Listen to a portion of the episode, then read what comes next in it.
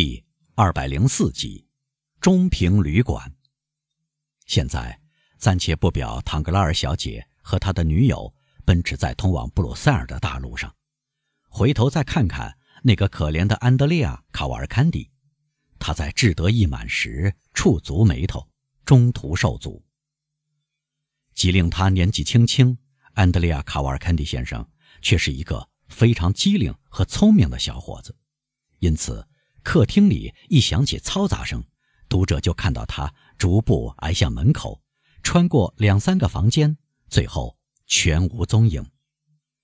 我们忘了提及，而又不该遗漏的一个情况，就是卡瓦尔坎迪穿过的那两个房间中的一个，陈列着新嫁娘的嫁妆、钻石盒、开司米大围巾、瓦朗谢安娜的花边、英国面纱，还有各种各样诱人的东西。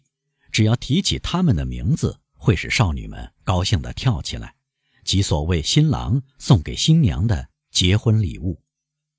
穿过这个房间时，安德烈亚不仅表明了自己是个非常聪明和机灵的小伙子，而且证明了他的深谋远虑，因为他顺手捎带偷走了陈列的首饰中最值钱的东西。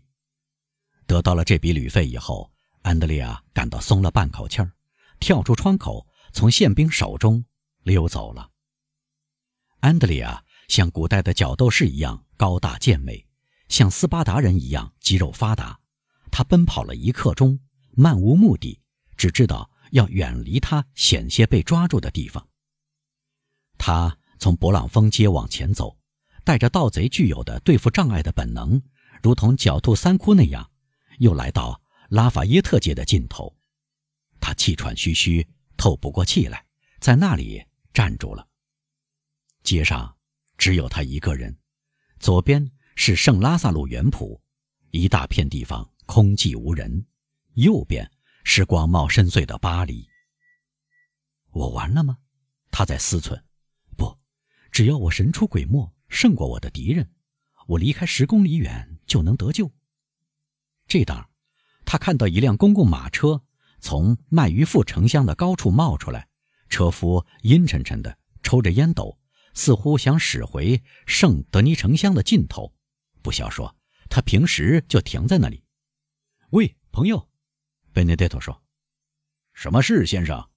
车夫问：“你的马疲倦了吗？”“疲倦啊，是的，整整一天，他什么事儿都没干，跑了短短的四次，二十个苏的小费，总共七个法郎。”我应该交给老板十个法郎呢。你想在这七个法郎之外再加上这里的二十法郎吗？啊，很乐意，先生。二十个法郎，这不能小看。该做什么呢？说吧。如果你的马不累，倒是一件很容易的事儿。我告诉你，他跑得像风一样快，只要说出该去哪儿就行。卢弗尔那边，啊啊，知道产甜酒的地方。正是，很简单。我要赶上我的一个朋友，明天我要跟他到沙佩勒昂塞尔瓦去打猎。他坐在马车里等我，直到十一点半。现在是午夜，他到时会等得不耐烦，先走掉的。很可能。那么，你愿意追上他吗？我求之不得。如果从这里到波尔热我们追不上他，给你二十法郎；如果从这里到卢弗尔我们追不上他，给你三十法郎，如果追上他呢？四十法郎。安德烈亚说。他先犹豫了一下，但考虑到答应了毫无风险。行，车夫说：“上车吧，开路，驾。”安德烈亚登上有棚的双轮轻便马车，马车疾驰而过圣德尼城乡，沿着圣马丁城乡奔跑，越过城栅，在无尽头的维莱特郊野中穿行。他们绝对赶不上那个想象中的朋友。卡瓦尔坎迪不时向迟归的路人或还在营业的小酒馆打听一辆套着一匹枣红色马的绿色双轮轻便马车。由于在通往荷兰的大路上有许多双轮轻便马车来往，十分之九都是绿色的，所以每一步都能打听到消息。人们总是刚看到这辆马车经过。在前面不到五百步，二百步，一百步，最后追上了，但不是这一辆。安德烈亚的马车被别人赶了过去，这是一辆四轮马车，有两匹一马拉着疾驰而去。啊，卡瓦尔坎蒂心想，如果我有这辆四轮马车，这两匹良马，尤其是这辆马车必备的护照，那就好了。他长吁短叹。这辆四轮马车就是装载着唐格拉尔小姐和德阿米莉小姐的那一辆。上路，上路！安德烈亚说：“我们不能迟迟赶不上他。”可怜的马又狂奔起来，出了城栅，他就不停地奔驰。到达卢弗尔时，浑身直冒热气。我看，安德烈亚说：“我准定赶不上我的朋友了，而且会把你的马累死。因此，不如我停下来。这是你的三十法郎，我去红马旅馆过夜。我会在头一班马车上找到座位。”搭上这辆马车，晚安，我的朋友。安德利亚把六枚五法郎的钱币放在车夫手里，敏捷地跳到大路上。车夫高高兴兴地把钱揣进兜里，踏上了回巴黎的路。安德利亚假装去红马旅馆，但他在门口站定一会儿，听着那辆马车消失在天际的声音，又继续上路。他小跑了两法里的路，然后。他休息了一下，大概离沙佩勒昂塞瓦尔不远了。他说过要到这里来，并非疲倦使安德烈亚·卡瓦尔坎蒂停下来，他需要下定决心实施一个计划。乘一车不行，坐一马也不行，这两种方式都需要有护照。停留在洼子省，就是说法国最无遮掩、受监视最严的省份之一。这更加不行，尤其对安德烈亚这样一个犯罪专家来说是不行的。安德烈亚坐在战壕背后，双手捧住头，沉思起来。十分钟后，他抬起了头，他已下定决心。他曾顺手从后件室取下一件外套，套在舞会服装上面。他把外套一侧沾满尘土，然后来到沙佩勒昂塞瓦尔，大胆地。在当地唯一的客栈的门上敲起来，掌柜的来开门。我的朋友安德烈亚说：“我从死泉到桑利斯去，我的坐骑是一匹烈马，闪了一下，把我抛到了十步开外。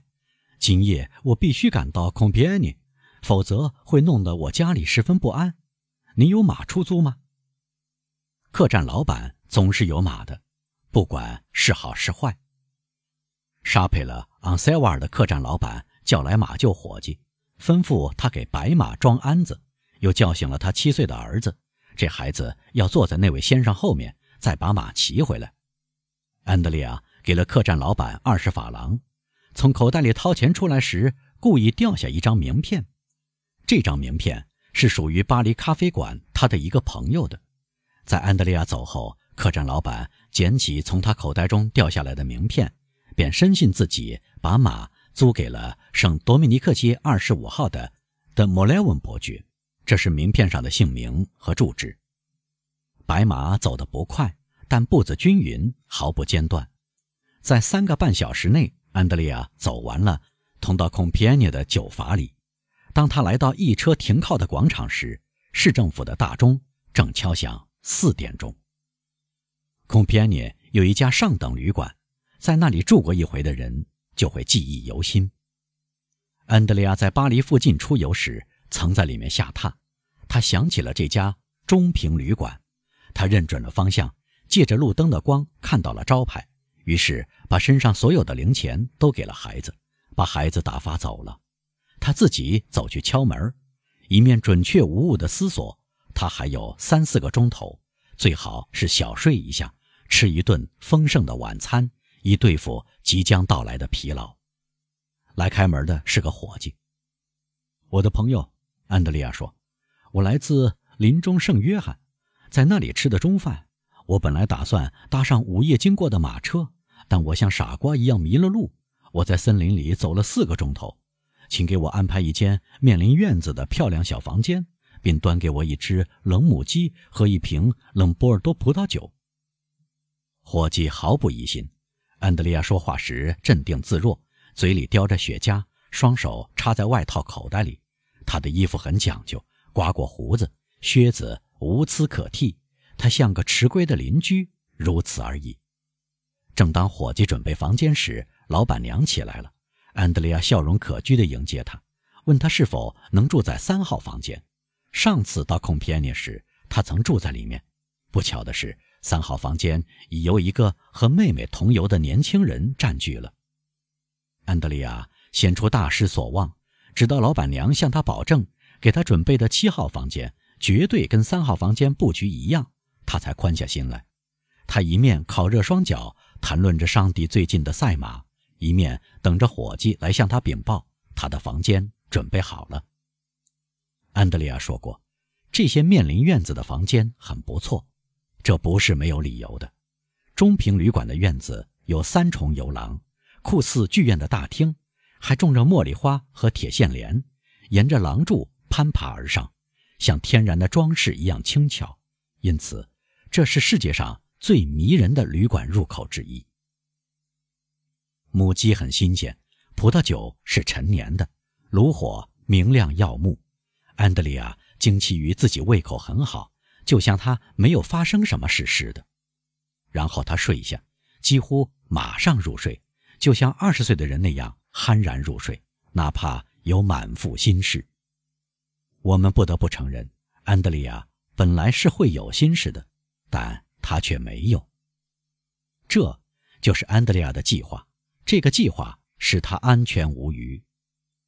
天一亮，他就起来，付清账单以后，离开旅馆，来到森林，借口要写生，花钱买到了农民的接待，搞到了一套樵夫的服装和一把斧头，脱下花花公子的衣服，穿上伐木工的衣服，双手沾满泥土，用铅书把头发染成褐色。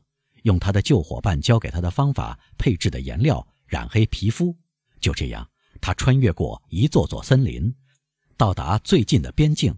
夜里上路，白天睡在森林里和采石场中，走进有人住的地方，只是为了不时买点面包。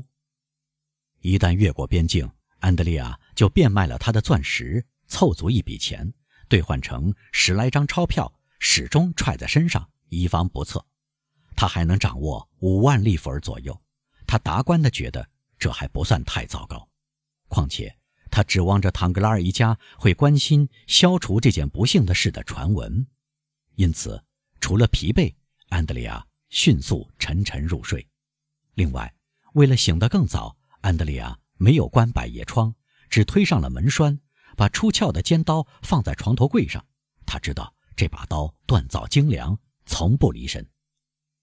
约莫早上七点钟，安德烈亚被一缕阳光照醒，阳光热乎乎的，十分明亮，在他的脸上晃动。凡是在思路严密的头脑中，总是有一个起主要作用的念头，就是睡觉时的最后一个念头和醒来时第一个照亮思路的念头。安德烈亚还没有完全睁开眼睛，起主要作用的念头已经抓住了他，在他耳畔细语：“你。”睡得太久了，他从床上跳下来，奔向窗口。一个宪兵穿过院子。宪兵是世上最惹人注目的对象之一，即使在无忧无虑的人看来也罢。对于一个心中有鬼和有理由草木皆兵的人来说，构成宪兵制服的黄、蓝、白三色是令人心惊胆战的。为什么出现宪兵呢？安德烈亚思忖，突然，他回答自己，用的是读者大概已经注意到的他那特有的逻辑：一个宪兵出现在旅馆里，是没什么值得大惊小怪的。先穿好衣服吧。年轻人迅速地穿好衣服。他在巴黎过着上流社会生活的那几个月中，他的贴身男仆并没有使他失去这种训诫。好，安德烈亚一面穿衣一面说。我等着他走掉，他一走我就溜之大吉。